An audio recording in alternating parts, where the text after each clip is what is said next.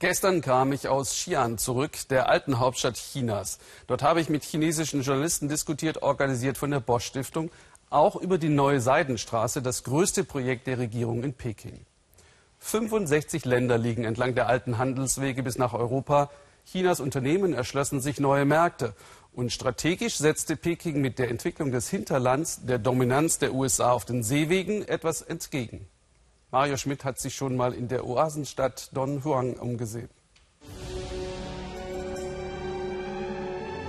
Die mystische Welt der Seidenstraße. Lange Zeit, fast vergessen, ist die Legende plötzlich wieder da. Als große Zukunftsvision Chinas.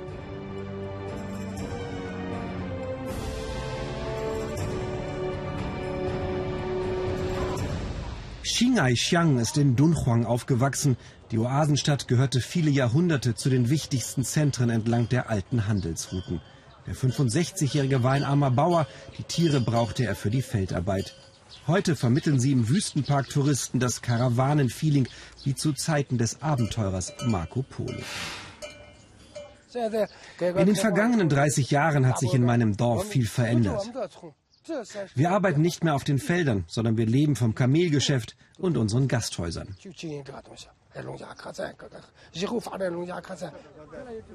Über 1000 Jahre lang verkehrten Kamelkarawanen zwischen Europa und Asien.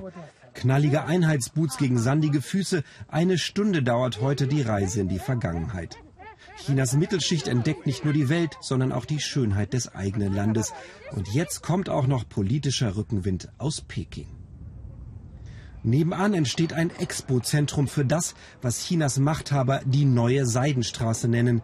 Dies hier soll ein Ort werden, an dem die gemeinsame Entwicklung aller Staaten entlang der Route propagiert wird.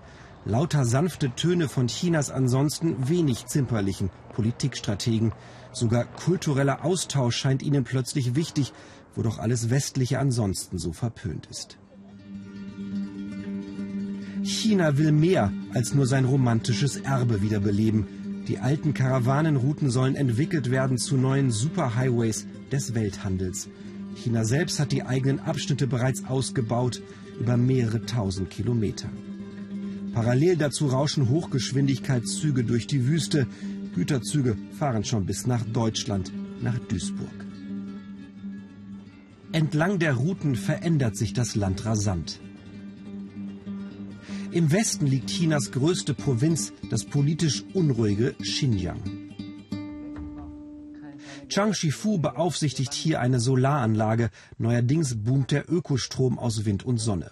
Aber nicht nur für den Eigenbedarf.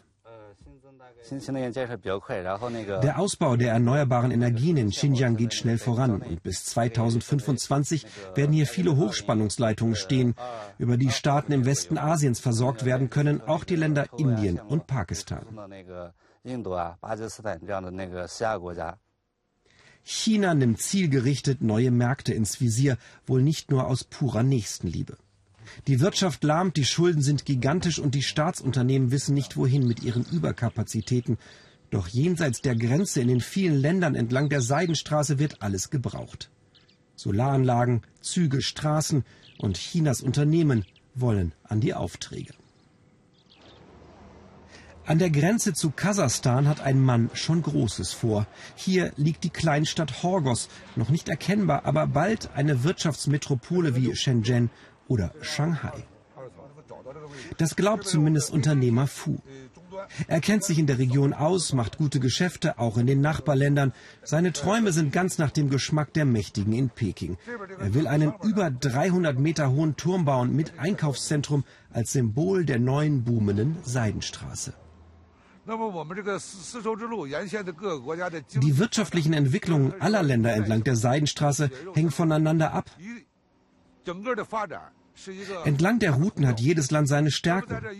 Die können wir kombinieren und uns gemeinsam besser entwickeln.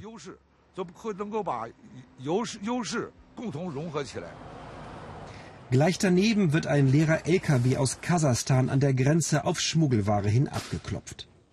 Bald wird er wieder hier sein, voll mit Waren aus China. Auch wenn Peking stets betont, alle Staaten entlang der neuen Seidenstraße sollten von ihr profitieren, So befürchten im Ausland manche doch eine große Einbahnstraße zum Wohle der expansionshungrigen Supermacht. China teilt sich in Horgas bereits eine Freihandelszone mit Kasachstan. Im Nachbarland sind chinesische Unternehmen schon an der Ölförderung und an Infrastrukturprojekten beteiligt. Beide Länder haben Milliarden Deals abgeschlossen, doch in der Bevölkerung wächst auch die Sorge vor einem Ausverkauf ans Riesenreich. In Horgos bauen Chinesen unterdessen, als wäre der Erfolg der neuen Seidenstraße garantiert, ungeachtet der Konflikte in der Region. Nicht nur im Nachbarland Pakistan oder in Afghanistan, in Xinjiang selbst gibt es große Spannungen zwischen Regierung und Uiguren, einer muslimischen Minderheit, die sich diskriminiert und von der Entwicklung abgekoppelt fühlt. Manager Fu sieht seine Geschäftsinteressen davon nicht bedroht, im Gegenteil. Je instabiler die Wirtschaft eines Landes ist, desto mehr wirtschaftliche Unterstützung ist notwendig. Und die sollte nicht nur aus der Region kommen, sondern international sein.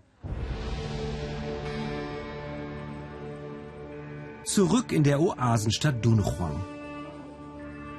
Hier können die Bewohner von der Seidenstraßenromantik schon jetzt gut leben. Kamelbesitzer Xingai Xiang gehört auch ein Hotel. Er genießt den Wohlstand, die große Politik kümmert ihn wenig, aber mit dem Ausbau der Seidenstraße dürfe es gerne so weitergehen, findet er. Wenn die Hochsaison nach dem Sommer vorbei und nicht mehr viel zu tun ist, dann reisen viele aus unserem Dorf überall hin. Sie fahren ins Ausland oder gucken sich China an. Uns geht's schon gut, sehr gut.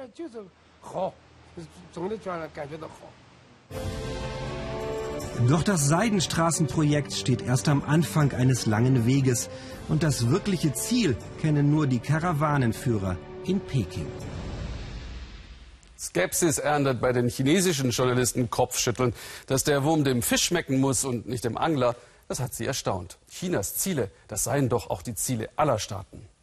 Mehr über die neue Seitenstraße zeigt Mario Schmidt am 18. Juni in einer 30-minütigen Weltspiegel-Reportage hier im Ersten. Und auf unserer Internetseite gibt es bereits jetzt ein Reisetagebuch und viele Bilder.